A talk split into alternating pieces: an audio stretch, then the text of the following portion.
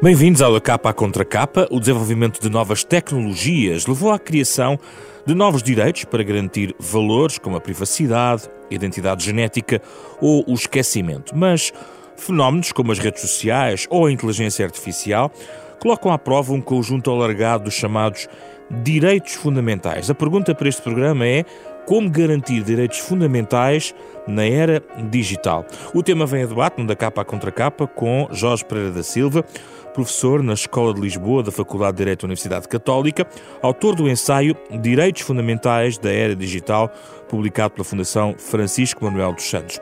Junta-se a esta nossa conversa Luís Neto Galvão, advogado, especialista em Direito das Tecnologias de Informação e Proteção de Dados, nesta nossa conversa nos próximos 30 minutos.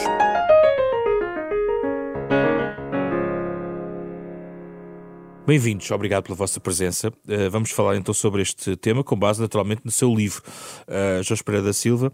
Uh, quando nós abrimos o seu livro, damos logo, chocamos logo com um tema uh, que foi, foi polémico, a Carta uh, Portuguesa dos Direitos Humanos uh, na Era Digital. Foi logo direito ao assunto, digamos assim. Foi isso que o motivou a escrever? É, é, é esse, foi esse, digamos, a razão pela qual decidiu também fazer este, esta sua dissertação sobre a questão dos direitos fundamentais na era digital? Não, não foi isso que me motivou uh, a escrever. Uh, e, aliás, a minha aproximação a essa carta é um pouco irónica. Uh, quando a carta saiu, eu fiquei, eu quase iria indignado. Uh, e em particular por causa do famoso artigo 6 que consagrava o direito à proteção contra a desinformação e que, uh, se não sei se bem, se mal interpretado, podia uh, instituir uma nova forma de censura em Portugal. Depois Depois o artigo alterado, 6 caiu, é? foi revogado, um, e eu fiz um esforço de reconciliação com a carta, mas mais no sentido em que acho que ela pode ser importante para alertar, digamos assim, os cidadãos uh, para um novo conjunto de direitos que está a surgir e, e, e que nós precisamos uh, para navegar neste novo universo uh, em que temos vindo a ser progressivamente inseridos uhum. nos últimos 20 anos. Portugal precisava dessa carta?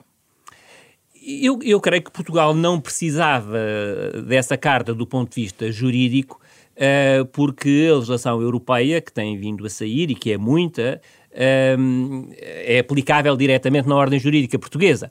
Uh, e, portanto, uh, do ponto de vista jurídico, a legislação europeia seria, na maior parte dos casos, mais do que suficiente.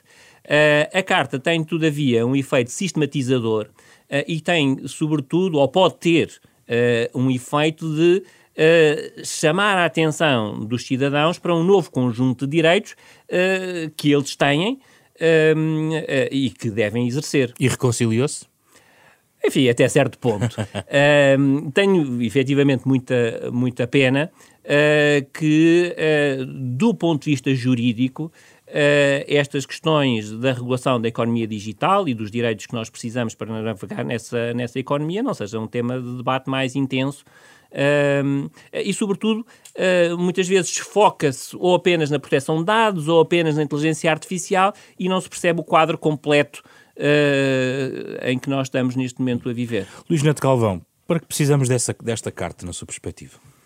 Eu acho que para, quer dizer, para muito pouco como ela está, não é? Porque nós, enfim, quando eu tomei uh, contacto com, com, a. quando ela estava a ser uh, legislada, digamos, uh, a, a, primeira sensação que tive foi que isto é mais do. Quer dizer, estamos a tentar correr atrás daquilo que é a atividade legislativa verdadeiramente relevante, que é aquela que acontece com a origem na, na União Europeia. Eu acho que hum, há uma certa tendência de tentar, eh, enfim, como, como de facto nós uh, temos eh, essa, enfim, essa, influência europeia, porque é mesmo assim, e é assim que faz sentido também, e posso depois explicar porquê, hum, no fundo há uma, uma tentação do legislador português de dar mais, enfim, dar algum conteúdo uh, a, a, temas que já estão regulados noutro, enfim, no, no, noutra sede. Sendo que esta carta é extremamente programática, uh, ela não tem um quadro sancionatório, portanto não há propriamente sanções e, não, e aquilo que os juristas adoram dizer não, não está muito densificado, ou seja, não há aqui muito detalhe que lhe falta. Uh, há aqui ideias interessantes, por exemplo, o, o, o direito ao testamento digital. Um Sim. testamento digital, a possibilidade de nós fazermos, de regularmos aquilo que, como, vão ser geridos os nossos direitos digitais para lá da nossa vida, não é? Nossa, depois da nossa morte, acho que é uma ideia muito interessante e, e não temos propriamente uma solução a nível europeu. Agora, de facto, há, há uma pressão europeia para que não haja propriamente divergências entre os vários Estados-membros. Porquê? Porque uh, se pretende criar um ambiente que permita, no fundo, uh, uh, soluções idênticas ao nível dos vários Estados. Faz sentido. O mercado interno aí se impõe e a própria Carta. Hoje em dia também, já agora só para terminar, Sim. temos a Carta Europeia dos, dos Direitos Fundamentais Sim. e, portanto, no fundo temos já um instrumento a nível europeu de dignidade constitucional, não é? De dignidade idêntica dos tratados que regula, enfim, que permite, no fundo, fazer uma regulação destas matérias de cima para baixo. E temos outros textos, a Declaração Comum sobre os Direitos direitos e princípios para a década digital, enfim, um conjunto de. de enfim. Se essa é mais programática ainda que a Carta é? Portuguesa, até porque não tem, não tem força jurídica, Mas digamos Jorge assim. escreve que uh, há o risco de se tornar, uh, enfim, letra morta abandonada no Diário da República, uh, coberta pela poeira do tempo. Esse é um receio que ainda permanece? De certa forma, repare, o meu objetivo foi, antes de mais, explicar que os direitos fundamentais evoluem com o tempo. Uh, muitas vezes as pessoas olham para os direitos fundamentais e acham que os direitos fundamentais estão escritos nas estrelas uh, e que são imutáveis e que são uh, invariáveis ao longo do tempo. Não. os direitos fundamentais são, de certa forma, respostas que vão surgindo a necessidades que nós sentimos na nossa vida cotidiana. Sempre foi assim desde o início. Uh, e quando nós olhamos para a história do, dos direitos fundamentais, desde as revoluções liberais, desde, a, desde a Revolução Francesa, desde a da independência dos Estados Unidos, nós vemos que há várias gerações de direitos fundamentais. Há uma primeira geração que é dos direitos civis, Uh, depois vêm os direitos políticos, uh, depois vêm os direitos sociais. E quarta geração. Na, na, década de 70 do século passado surge o direito ao ambiente, que certo. eu acho que deve ser tomado só por si como uma geração, porque não é correto assimilá-los aos direitos sociais. Às vezes diz direitos sociais e ambientais. Não, eu acho que o direito ao ambiente só por si uh, deve ser considerado como uma geração. E esta é a quinta. Portanto, de certa forma, nós temos o privilégio de estar a assistir ao nascimento de uma nova geração de direitos. Porquê? Porque nasceu também uma nova era com a internet. E, portanto, um, ehm, recorrendo aqui um pouco à ideia do homem duplicado, não é? Do, do, do livro do Saramago, nós neste momento somos dois, isto é, somos criaturas de carne e osso no mundo físico e somos criaturas digitais uh, neste uh, novo universo. Ou Uh, eu diria até, recorrendo ao Fernando Pessoa e aos heterónimos, no mundo digital nós podemos ser várias pessoas, não é? Podemos ter vários heterónimos, não é? Podemos ser uma pessoa no, no LinkedIn, outra no Facebook, outra no Instagram, uh, e portanto nós uh, desmultiplicamos e precisamos efetivamente de um novo conjunto de direitos, porque as imensas potencialidades das ferramentas digitais também comportam riscos, para a privacidade, Sim, uh, para a nossa personalidade, para vários, uh, em vários outros Mas domínios da nossa vida. Esta dimensão digital não é apenas só a expressão digital das quatro gerações anteriores? Ou é mesmo uma gama nova de direitos? É, é, mesmo, é mesmo uma gama nova de direitos. É mesmo uma gama nova de direitos. Em alguns casos, Uh, por exemplo. Essa questão é pertinente, porque se nós pensarmos, por exemplo, na proteção de dados, hum. uh, digamos assim, a proteção de dados é, é, é, digamos assim, um desenvolvimento muito substancial da privacidade. E a privacidade nasceu, por estranho que isso possa hoje pareceu, parecer, uh, uh, nasceu com as máquinas fotográficas que permitiam tirar fotografias em movimento. E, portanto, no final do século XIX. Um, e, e, e, portanto, Uh, uh, o primeiro artigo, não é? Já tem muitos anos, já tem mais de, de, de 100 anos, que, que, se reporta à privacidade. Um, mas a proteção daí, de dados. Daí, daí eu estava a sublinhar mas não é apenas uma versão digital desse direito que já existia? Não, não é, não é. É muito mais do que isso. Mesmo a liberdade de expressão. Uh, que, está na primeira geração. está na primeira geração, que nasceu na primeira geração, hoje tem uma dimensão completamente nova. Uh, eu, eu, aliás, desenvolvo esse, esse, esse, esse tópico uh, em termos algo provocatórios. a liberdade de expressão, quando nasceu, era um privilégio de classe. Não estou a falar da, da, da, liberdade das pessoas à mesa do café poderem, ou, ou à mesa do jantar, uh, num, num, pequeno uh, grupo, expressarem as suas ideias. Quando nasceu uh, a liberdade de expressão, nasceu contra a censura daquelas pessoas que sabiam ler e escrever e tinham a possibilidade de escrever livros e que não queriam que esses livros fossem parar a, a, ao índex. Portanto, era um privilégio de muitas, muito poucas pessoas, mas que tinha efetivamente assento nos parlamentos, uh, nas convenções que fizeram as primeiras constituições e as primeiras declarações de direitos. Uh, e, e, durante o século XIX e durante o século XX, o, o, o, as pessoas que tinham efetivamente acesso a um público vasto eram relativamente restritas. As redes sociais universalizaram a liberdade de expressão. Podemos dizer uh, o pior possível das redes sociais, mas a verdade é que as redes sociais são uma plataforma uh, inteiramente nova, sem paralelo nos meios de comunicação social anteriores e que tem essa capacidade que é universalizar a liberdade de expressão. Nós podemos não gostar daquilo que as pessoas dizem, mas corresponde, no fundo, ao pensamento, à opinião ehm, de, do cidadão comum. e isto é rigorosamente novo. Uhum. É? A liberdade de expressão deixou de ser apenas a proibição da censura de poucos para passar a ser uma, o direito das pessoas a uma plataforma para comunicarem com um, um público hum. alargado. Hum. Isso levanta-me aqui já duas ideias. Queria dizer alguma coisa sobre este tópico. Queria perguntar uh, se dessa perspectiva isto não é um sem fim de novos direitos. Quer dizer, como há uma espécie de expansão do universo digital, parece que provavelmente no próximo ano ou daqui a dois anos vai, vai, parece que vai emergir um, mais um para este catálogo de quinta geração de direitos digitais. É, são, são, novos direitos e evolução dos direitos existentes. Eu acho que nós temos também, uh, eu há pouco, enfim, parecia demasiado europeísta, quer dizer, uh, uh, temos o princípio da subsidiariedade e, claro, os Estados-membros e Portugal deve legislar nas matérias que, que, que, que em, que fizer sentido. e, sobretudo, há a possibilidade de dar sempre um cunho local quando transpomos eh, legislação, diretivas ou quando aplicamos, por exemplo, regulamentos. Os próprios regulamentos europeus dão essa possibilidade aqui aos Estados-membros. Mas, referindo uh, quanto, quanto a, a, à pergunta que me faz sobre a evolução dos direitos, é, é preciso ter em conta o seguinte: nós, no fundo, temos normas programáticas nas Constituições, temos depois a Carta dos Direitos Fundamentais, temos a Convenção Europeia dos Direitos Humanos, temos o próprio Conselho da Europa com uma série de convenções com relevância aqui para o caso, uh, e, e, depois uh, são, são, enfim, consagram direitos e, e de alguma forma concretizam-nos, mas é, é preciso entrar aqui em linha de conta com o seguinte: nós não conseguimos plenamente aplicar Uh, direitos, uh, os direitos que estão consagrados constitucionalmente e, e, e, nestes documentos mais programáticos, sem a regulação.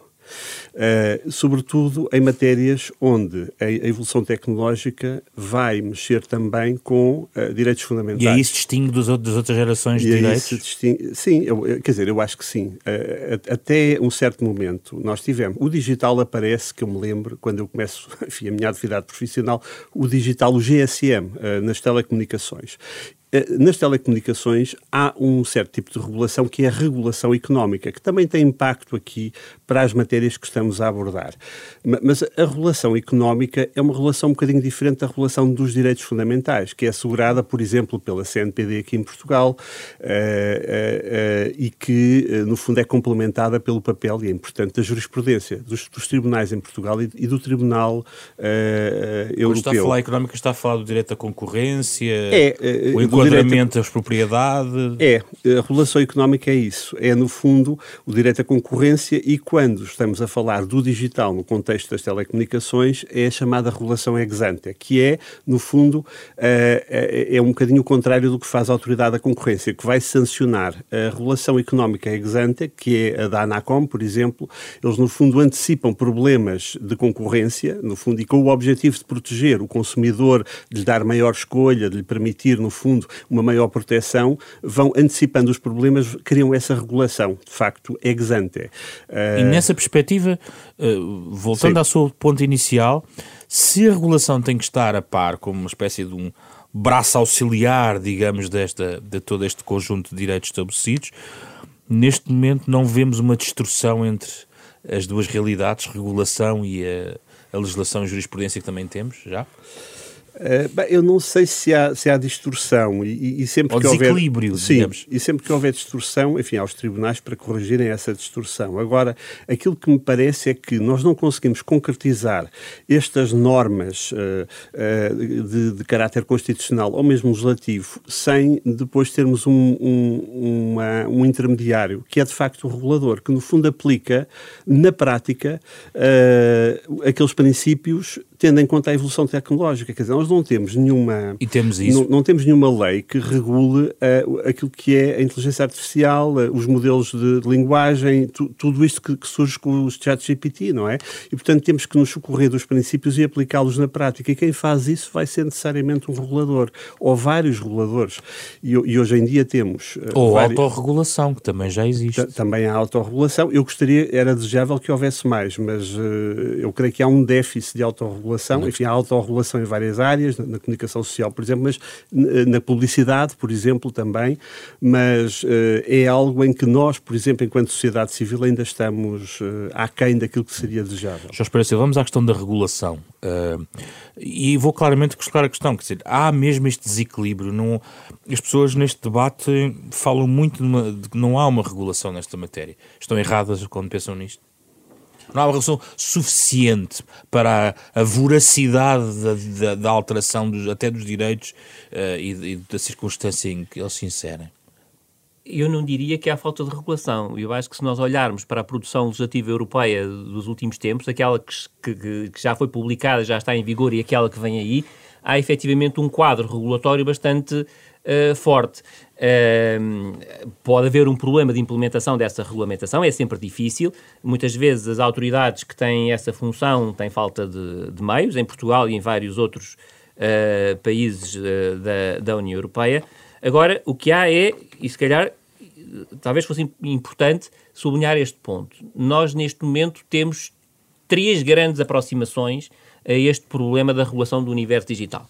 Uh, temos o Bloco Norte-Americano, tem uma postura libertária, não é? E, portanto, eu costumo dizer, a propósito da proteção de dados, uh, que uh, na União Europeia os dados pertencem aos cidadãos, na China pertencem ao Estado, nos Estados Unidos pertencem a quem os apanhar primeiro, e em bom rigor são os, os, gigantes da era digital, e isto vale para a inteligência artificial, para as, outra, para as outras áreas todas, e portanto temos três perspectivas completamente diferentes. A, a perspectiva de mercado americana, a perspectiva de Estado autoritária chinesa e depois a perspectiva, desse ponto de vista, é muito bom ser europeu, porque a União Europeia tem procurado regular esta matéria numa perspectiva de defesa dos direitos dos cidadãos, não é? Concedendo poder aos cidadãos sobre uh, eh, os seus dados e sobre a sua personalidade uh, digital. Um, agora, é preciso distinguir aqui claramente duas coisas: a regulação uh, e os direitos fundamentais, que são uma pequena parte da regulação. mas é muito importante chamar a atenção dos cidadãos para estes direitos fundamentais, porque a generalidade dos cidadãos de facto não consegue penetrar nesta malha densa que é a regulação. dou um exemplo. O Regulamento Geral de Proteção de Dados tem 100 artigos. Uh, se uma pessoa se sentar e começar a ler o Regulamento Geral de Proteção de Dados, pode demorar vários dias. Não é? Portanto, uh, mas é importante que os cidadãos saibam que têm um direito fundamental à proteção de dados. Não vão conseguir uh, ler o RGPD, não vão conseguir perceber o RGPD, mas têm que saber o que é que ali está que é fundamental. Sendo que essa é uma e área... O mesmo, hum. E o mesmo vai valer, por Sim. exemplo, agora para o Regulamento de Inteligência Artificial. Exato, mas no caso da proteção de dados já temos essa experiência. Em inteligência artificial estamos a entrar agora... Estamos a entrar agora. É? Mas no, no RGPD, na questão da proteção de dados, que, que, que, balanço intercalar pode ser feito sobre a, cap a, capacidade de implementar a regulação? Eu acho que, apesar de tudo, é bastante positivo. Quer dizer, uh, sobretudo se nós compararmos com uh, aqueles modelos que se contrapõem ao modelo europeu, uh, eu acho que, de certa forma, é um privilégio poder viver na União Europeia que com a escala que tem, não é? Com os, os 500 milhões de consumidores que, que tem, consegue obrigar as grandes plataformas, que são praticamente todas americanas e chinesas, a cumprirem uh, esses regulamentos no, no, no quadro europeu.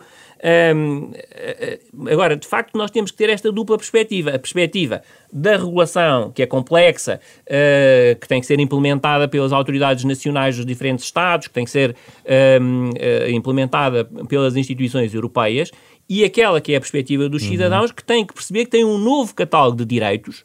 Uh, não é um catálogo infinito, e por isso é que eu, aliás, no livro procurei limitar a cinco um, para dizer o, o, alguns já são reconhecidos formalmente como direitos fundamentais, outros devem sê-lo uh, a, breve trecho, uh, e devemos ter noção que a Constituição que consagra o nosso catálogo tem que ser, de certa forma, acrescentada destes novos direitos. Já vou a esses limites, quero conhecê-los também e partilhar com os ouvintes, mas ainda em relação à proteção de dados, uh, que lições podemos tirar exatamente desta regulação já existente para os processos que estão a abrir-se na questão da inteligência artificial e outros. Quer dizer, é, é, há muita experiência do RGPD, daquilo que se passou, que, está, que está, faz parte das reflexões em relação à necessidade de regular outras áreas na tecnologia. Qual é a sua leitura de. O, qual é a lição que se transporta para os outros processos que estão agora a abrir? Olha, eh, eu, eu na, na, inteligência artificial nós temos uh, este projeto de regulamento IA, uhum. que é um regulamento que uh, aborda a inteligência artificial identificando uh, áreas onde a utilização é proibida e outras áreas em que deve ser mais regulada e deve ser mais transparente. Deve...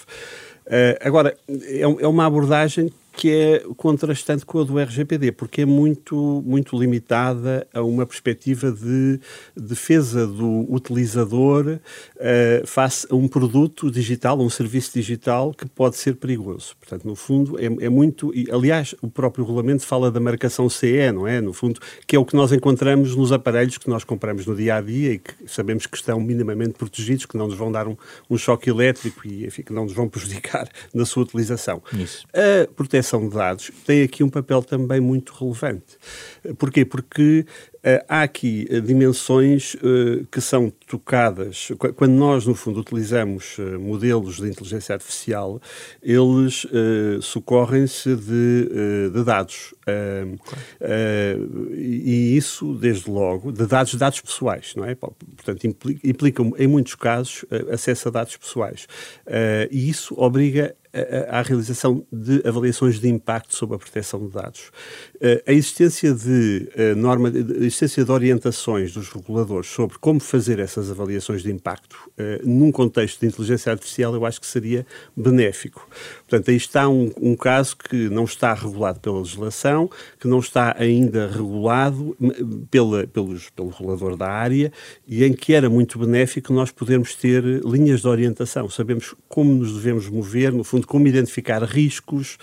Porquê? Porque nós, no fundo, neste momento, neste momento há, há todo um, um, ecossistema que está a ser criado uh, a nível do, do, enfim, da década digital, que é, por um lado, uh, permitir o desenvolvimento de aplicações de inteligência artificial e alimentá-las com dados que sejam dados de qualidade. Uh, e, portanto, há toda uma, uma regulação dos dados, dados não pessoais necessariamente, quer ao nível da saúde, quer ao nível em geral dos dados que estão nas empresas e na administração pública, para justamente alimentar a inteligência artificial. Aquilo que nos falta neste momento, enfim, mas nós temos de facto os princípios e temos a, o próprio RGPD, são uh, formas de identificação adequada de riscos, de utilização concreta, que hoje em dia já se faz nas empresas e nas organizações, já, já se está a utilizar a inteligência artificial. Por exemplo, em, em chatbots, uh, que podem ter, por exemplo, impacto na, nas alterações contratuais nós já podemos interagir com um cliente através de um chatbot e fazer alterações que têm impacto na vida deles. Mas a grande utilizando... debate agora é saber Sim. como é que isso concilia com a necessidade da inovação, certo. a capacidade de explorar algo que não está regulamentado, por exemplo. Tem razão, mas eu acho que a abordagem do legislador europeu é inteligente, no sentido de dizer que não, enfim, há, há, áreas que, enfim, há, há certo tipo de utilizações que são proibidas, mas em tudo o resto, nas mais perigosas, vamos, vamos criar aqui um quadro mais exigente, em que temos que ser transparentes sobre o que estamos a fazer e que implicações, que perigos e que riscos é que há para o utilizador e para que o utilizador esteja ciente que estamos a utilizar a inteligência artificial, mas para tudo o resto, não há propriamente. Esta regulação europeia da, da inteligência artificial não está a impedir a inovação, não me parece.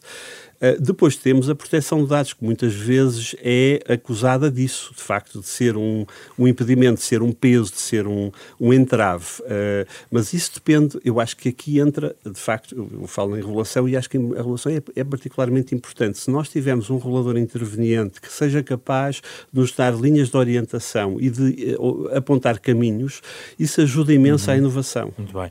Uh, Jorge Pereira Silva, coloca a questão num ponto que já aqui falou ligeiramente, que é eu, eu, eu, tinha a pergunta em relação a Portugal, mas serve também para a Europa, de que vale legislar, regular, no plano nacional, num contexto global, que é de atores globais, produtores globais. O mesmo se pode aplicar é, ok, a Europa tem este caminho, mas nada impede que o resto do mundo ande noutra velocidade e a Europa seja, no fundo, cilindrada economicamente, inclusivamente, por um conjunto de direitos que são irrestritos noutras partes do globo, nomeadamente nos Estados Unidos ou até na China. Uh, a pergunta é, é, muito pertinente, mas no fundo uh, leva-nos ao seguinte ponto. Uh, efetivamente, Estados pequenos, muito pequenos, não têm nenhuma capacidade de regular esta matéria. Agora, a União Europeia tem. Uh, e não só tem. Os Estados Unidos e China não são é Estados É verdade, pequenos. mas um, o que acontece, uh, aliás, isso tem uma designação uh, técnica, não é? Que se chama efeito Bruxelas. como a regulação europeia um, é, ou, ou, corresponde, no fundo, a um standard de elevado proteção, as grandes plataformas, se quiserem operar no mercado europeu, têm que estar em conformidade.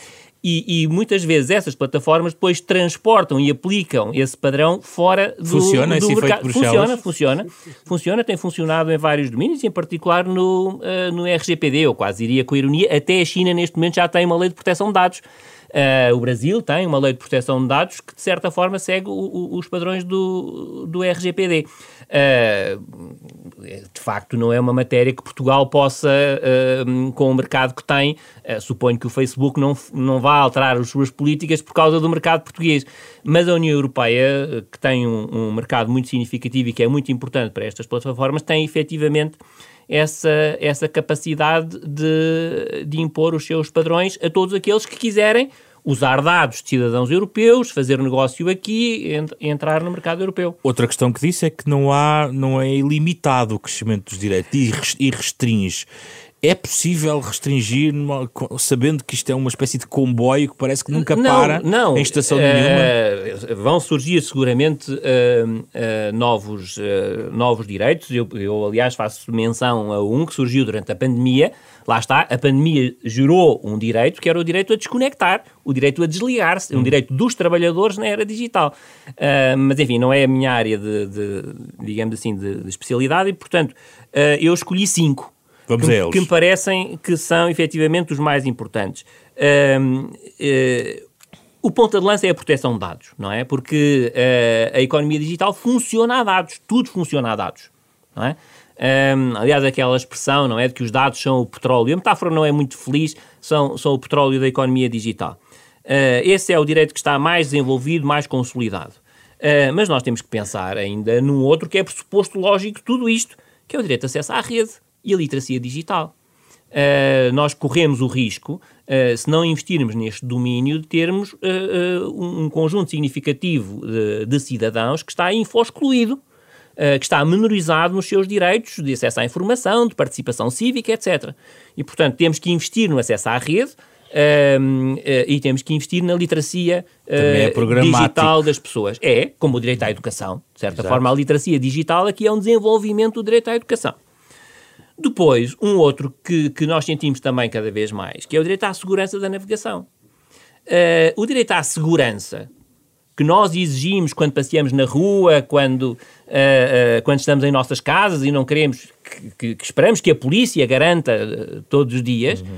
neste momento tem que ser transposto também para o universo digital. Mas tem que haver um polícia, mas criminalidade, não há um polícia na internet. Ah, mas tem que haver formas de, de, de, de combater uh, a criminalidade no, no universo digital, porque, uh, enfim, uh, o universo digital não muda a natureza humana, não é? E, portanto, aquilo a que nós assistimos é que a criminalidade se está a deslocar para o universo digital e, portanto, temos que ter aí ferramentas um, para garantir a, a cibersegurança em variedíssimos domínios, não é?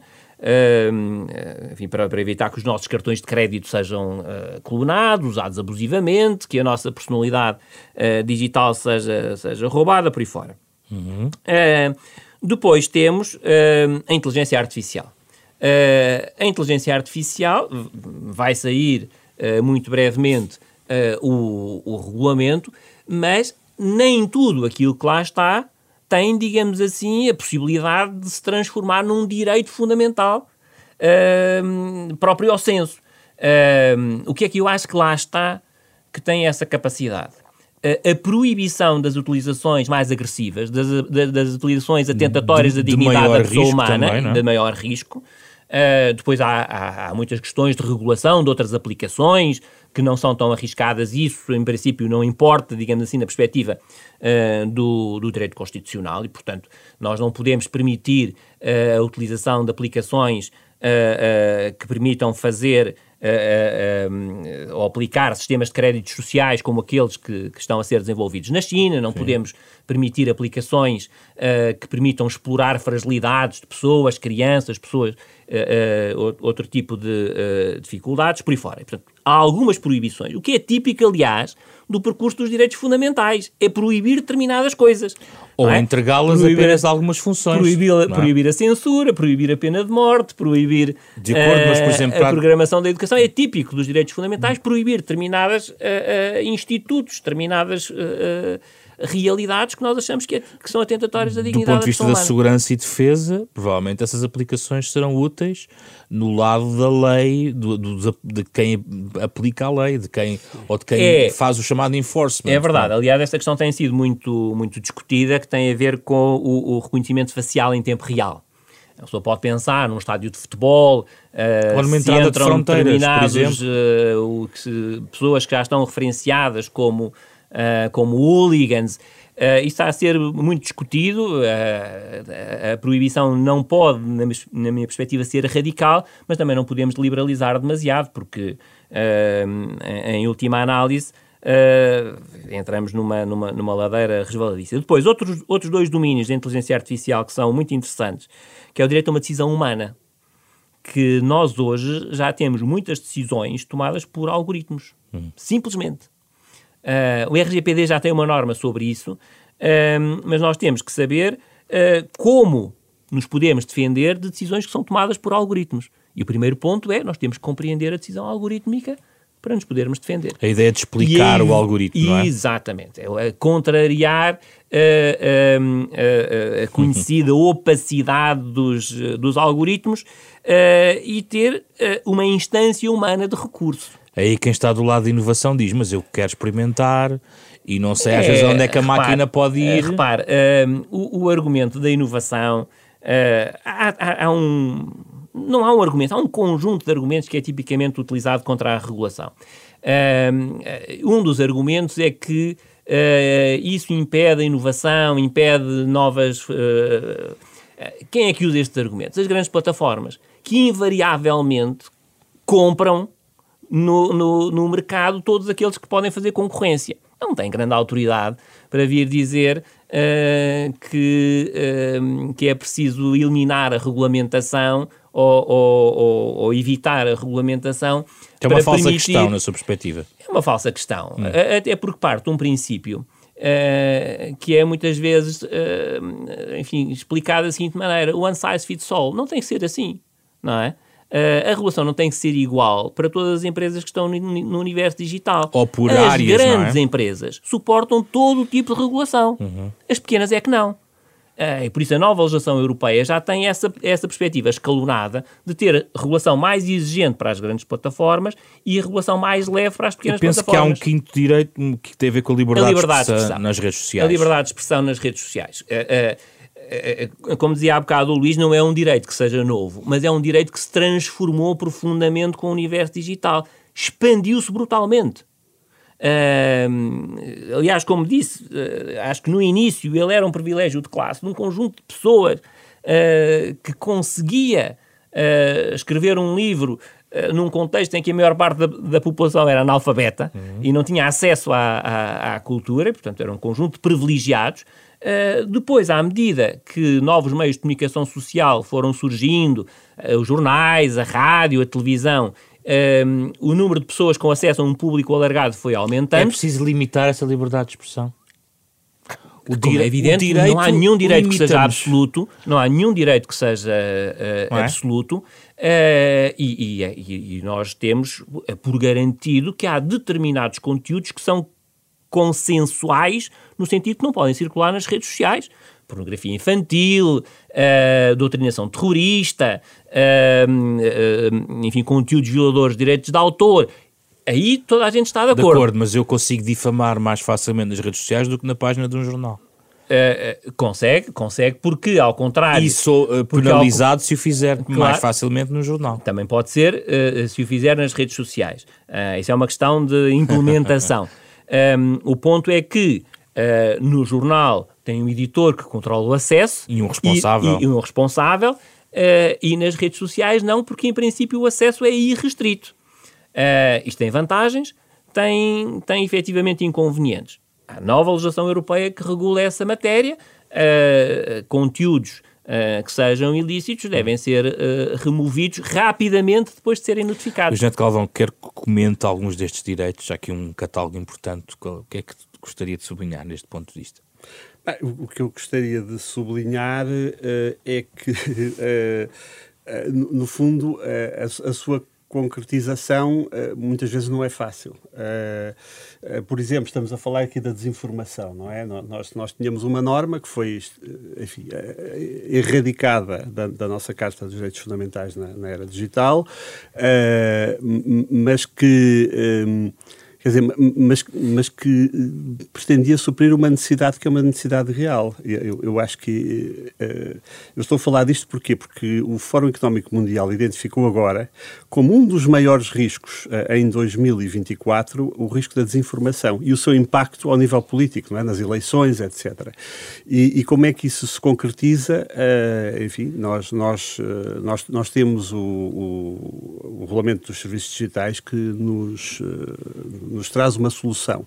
Mas, no fundo, que é uma solução que passa pela, pelo cumprimento da legalidade. No fundo, nós temos que ter um mecanismo que, de forma expedita, permita a remoção de conteúdos difamatórios uh, e, e, e, que mas difamatórios no fundo constitu... tem que ser um crime no fundo temos que estar ou um ilícito temos que estar perante um ato ilícito há 14 estados uh, sem legislação específica na desinformação Certo. Se, segundo eh, enfim, a avaliação que foi feita no final do ano passado. E Portugal aparece como uma, digamos, um, um país que tem uh, nessa matéria. Sim, mas temos também, temos o DSA, temos o Regulamento dos Serviços Digitais, que regula plataformas e que tem uh, normas específicas para lutar contra a desinformação. Portanto, nós não podemos dizer que não haja, eu acho que nos vários Estados-membros isso existe.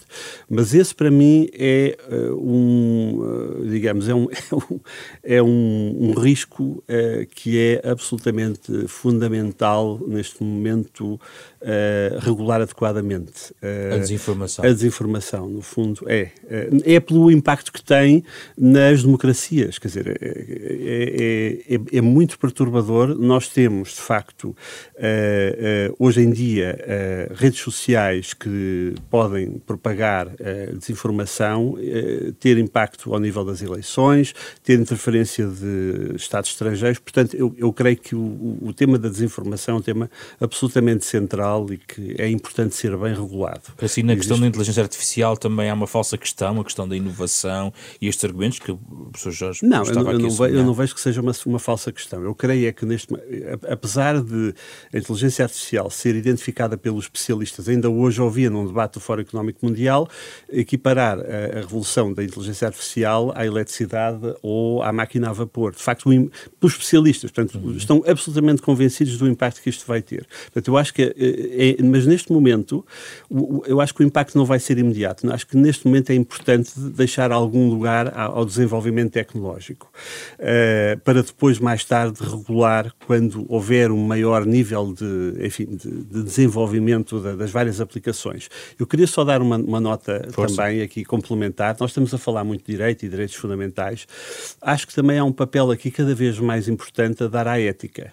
Uh, e, e, a ética no sentido de uh, qual é que é a percepção que têm uh, os consumidores, os cidadãos de uma organização, de uma, de uma empresa. E, e, a ética cada vez mais também tem um papel na forma como se concretizam os, os, os, vários direitos. A ética nos cidadãos ou nas próprias empresas? Não, nas, nas empresas e nas organizações. O chamado responsible AI, ou seja, Por exemplo, na inteligência artificial responsável. Ju justamente, sim, na forma como nós comunicamos, por exemplo, como exercemos, o, como no fundo cumprimos o dever da transparência.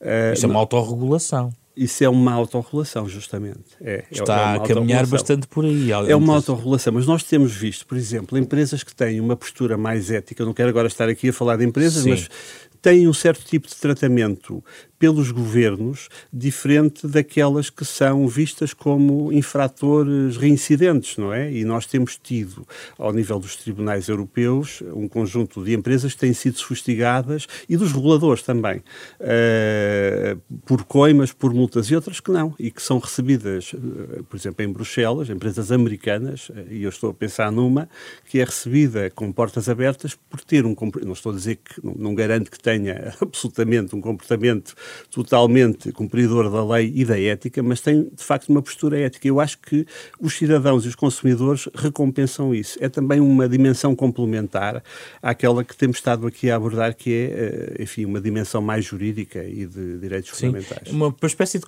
consciência de, de, que o cidadão tem destes direitos, efetivamente, os tais direitos digitais, é isso? Claro, e é, e é por isso que, que é necessário, digamos assim, eh, sublinhar, extrair de toda esta uh, imensidão regulatória aqueles que são os tópicos fundamentais que é importante os cidadãos terem, terem consciência. Mas, permite, eu, eu, eu, eu precisava uh, de ir a, este, a, esta questão da desinformação e, e em particular, uh, das, das fake news. Uh, porquê? Porque na liberdade de expressão das redes sociais, como eu há pouco dizia, há conteúdos que nós sabemos que não podem circular. Uh, e os exemplos que eu dei, pornografia infantil, Exatamente. doutrinação uh, uh, terrorista, um, discurso de ódio, uh, violação de direitos de autor, violação de regras de campanha eleitoral, isso nós sabemos, temos a certeza. outra coisa é informação falsa, é isso? Outra coisa são, eu aliás prefiro a expressão fake news, uhum. porque desinformação às vezes tende a alargar-se. E se nós quisermos ter, digamos assim, um espaço público discursivo perfeito, vamos acabar por fazer censura colateral. É inevitável. Nós temos necessariamente ter alguma tolerância relativamente a algumas coisas que não são verdade, que não são. Temos de ter alguma tolerância e por isso devemos focar-nos apenas naquilo que é verdadeiramente nocivo. Daquilo que é verdadeiramente nocivo. E aí temos que ser. Porque nós não vamos conseguir controlar tudo. Criminalizar pensar, a informação falsa. Houve, houve, a houve disseminação países, países que optaram por essa, por essa via. No o caso do Brasil, criminalizou as, as fake news. Eu acho que nós não devemos ser tão radicais, mas devemos, por exemplo, aliás, funciona e funciona relativamente bem, uh, os, os sistemas de fact-checking, que vão denunciando uh, muitas das coisas que vão, que vão surgindo e são, e são falsas. E repare, não há nenhum programa público de fact-checking. Nós não temos um polícia, não é um Ministério da Verdade, são os próprios órgãos de comunicação social uh, que têm vindo Mas não deveria uh, ter uma, um braço público, uma regulação que também ajudasse desse ponto não, de vista? O, o, o braço público aqui uh, são os tribunais. Porquê? Porque o regulamento dos serviços digitais, uh, complementado eventualmente por legislação nacional, aqui o regulamento dos serviços digitais ficou um bocadinho aquém Uh, e, e, e, portanto, uh, evidentemente que deixa um espaço, uh, embora também possa vir aí nova legislação europeia sobre essa matéria. e há códigos de conduta da União Europeia sobre desinformação, etc. porquê? Porque há fake news que são simplesmente disparatadas, teorias da conspiração, etc. Mas pode haver fake news uh, que ponham em causa o bom nome e reputação de uma pessoa. Tomando a letra, aí, isso pode levar a um excesso de litigância aí, também. Aí, está, aí estão os tribunais para, certo, para, mas pode levar para, um excesso de litigância por qualquer questão. Não, repare, uh, uh, antes de mais, e é uma das vantagens que eu vejo também no regulamento dos serviços digitais, uhum. uh, é que parte da, da, litigância deve ser feita dentro das, de, com transparência dentro das próprias redes sociais, dentro das plataformas. próprias plataformas, que têm que ter canais céleres para as pessoas denunciarem conteúdos que sejam inaceitáveis e têm que responder rapidamente, sob pena de responsabilidade, porque é este o ponto não é? É porque o universo digital, as grandes empresas digitais, uh, expandiram-se uh, justamente à, à conta à da falta regra, de sanções.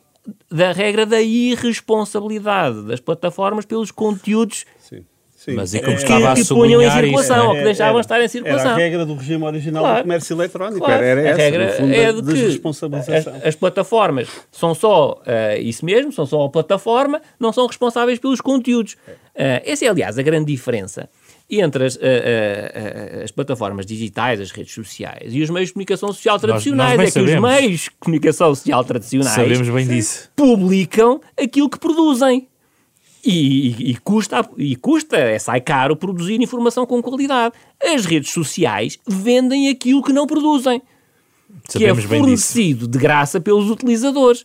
Bah, portanto, isto é um modelo de negócio fantástico não é? Já agora haver mudanças nisso, ou seja, este lado do direito pode ajudar a, a equilibrar esse aparente desequilíbrio, eu diria até uma injustiça, claro, na verdade. Houve, houve várias tentativas uh, de uh, colocar as grandes uh, plataformas a contribuir, digamos assim, para a produção de informação. Mas é um tipo de regulação em que países isolados, como a Austrália, não conseguem porque são demasiado pequenos. Mas a União Europeia, que tem uma dimensão grande, pode eventualmente conseguir.